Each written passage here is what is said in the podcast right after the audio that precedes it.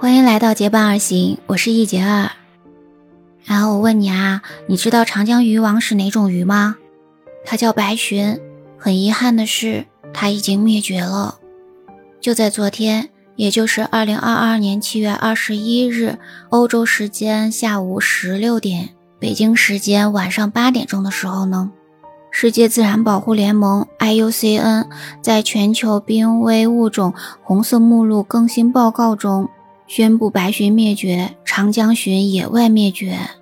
很多网友都很遗憾地说：“才刚认识你就再也见不到你了，真的是非常痛心呀！”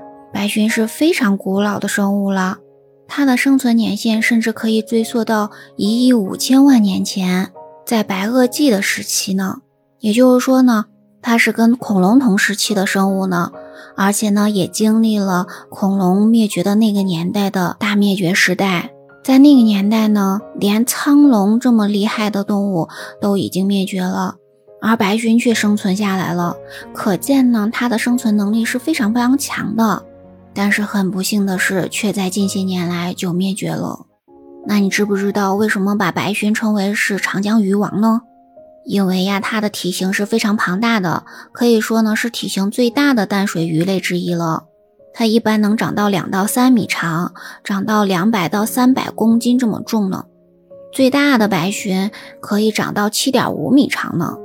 它的样子是那种梭形，也就是说呢，它的嘴巴是很尖长的，然后还有比较细的尾巴，身体就有点圆鼓鼓的，所以呢是这种梭形的。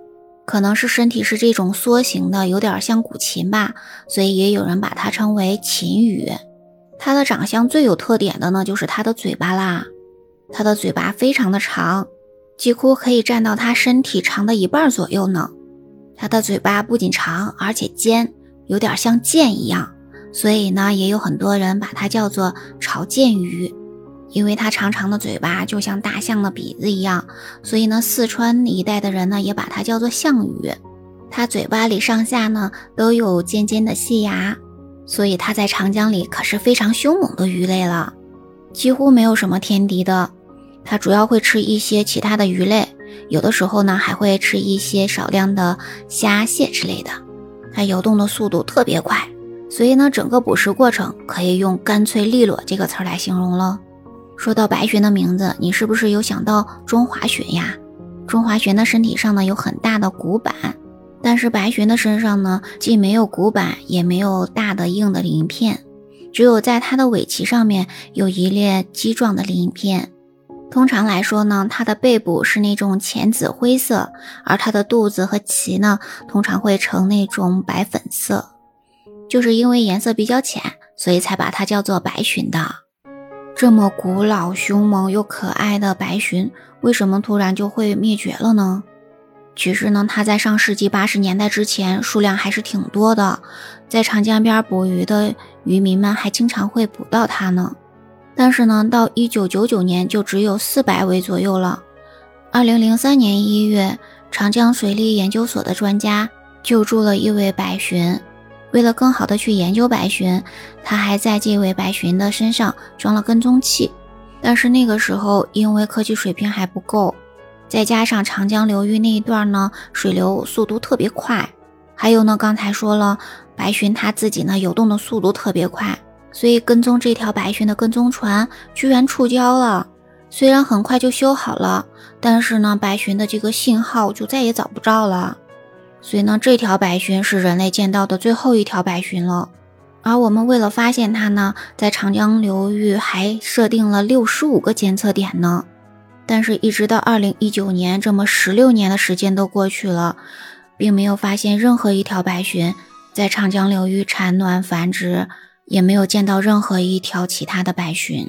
所以，实际上我们中国是在二零一九年的十二月二十三日就已经宣布了白鲟的灭绝的状况了。但是，研究它的专家还是不同意说它已经完全灭绝了。那我们中国呢，也是从二零二零年的一月一号开始，就对长江沿岸呢发布了禁止捕鱼的政策。虽然这两年呢，长江流域的生态环境已经得到了非常好的恢复，比如说呢，江豚的数量多了一些，中华鲟的数量也开始多了一些，但是依然没有看到白鲟。所以呢，世界自然保护联盟就只得宣布说，白鲟已经灭绝了。而我们甚至找不到几张白鲟清晰的照片呢，它就这样灭绝了。它灭绝的原因呢，大概有这样几个方面了。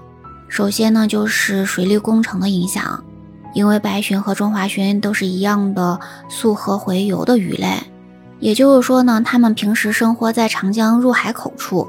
但是产卵的时候呢，它们又会往上游去游回到长江中游的地带，大概也就是宜宾金沙江附近的这个河段，在这个地方呢来进行产卵。产完卵之后呢，它又会游到下游，到长江出海口附近来生活了。所以，我们一些水利工程的修建就阻挡了它的回游。最早发现呢，就是八十年代我们修建葛洲坝的时候。就有人发现，在大坝的底下有白鲟撞死的状况呢。后来，白鲟和中华鲟呢，他们就想办法呢，跑到了这个呃大坝的两侧，准备游回去。但是，等待他们的是什么呢？却是我们人类无情的渔网。虽然后来修建的一些水利工程都为这些洄游的动物留了一些专门的动物通道，但是对白鲟的帮助好像并不大。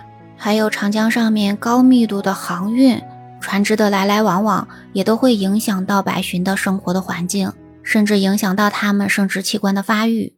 另外，在长江上面还会有一些挖掘的工程，把深水底下的一些泥沙挖掘起来，这样也会破坏白鲟的产卵场所。所以呢，水利工程的建设、过度的捕捞、高密度的航运，还有过度的挖掘，这样都造成了白鲟食物短缺，产卵场所被破坏。回游的路又被阻断，真的是四面绝境啊！在这样的状况下呢，白鲟真的是走投无路，只能走向灭绝了。所以，我们不得不反思自己的行为了。我们的不合理的生产生活的行为，就造成了这么多生物的面临灭绝的状况。怎样才能保护好生物多样性呢？在评论区给我留言吧，我们一起来讨论讨论。